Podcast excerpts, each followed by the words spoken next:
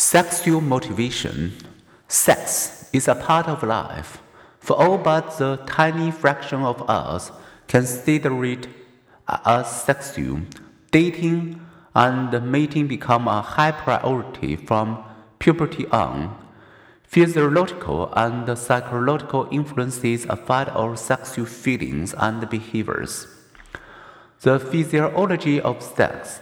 Sex is not like hunger because it is not an actual need, yet sex motivates.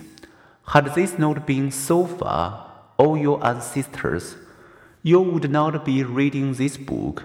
Sexual motivation is nature's clever way of making people procreate, thus enabling our species survival. When two people feel unattractive, they hardly stop to think of themselves as guided by their ancestral genes, as the pleasure we take in eating is nature's method of getting our body nourishment, so the desires and pleasures of sex are our genes' way of preserving and spreading themselves. Life is sexually transmitted. Hormones and sexual behavior. How do hormones influence human sexual motivation?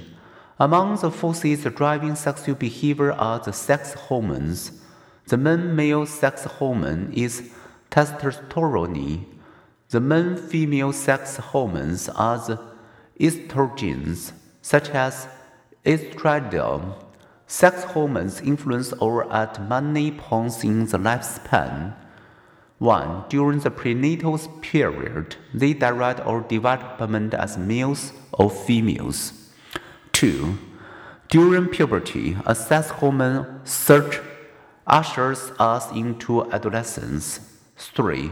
As puberty and view into the late adult years, sex hormones activate sexual behavior. In most mammals, nature neatly synchronizes sex with fertility. Females become sexually receptive when their estrogen peak at ovulation. In experiments, researchers can cause female animals to become receptive by injecting them with estrogens.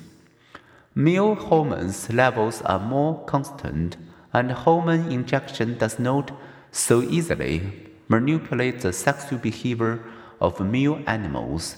Nevertheless, male rats that have had their testes surgically removed will gradually lose much of their interest in receptive females. They slowly regain it if injected with testosterone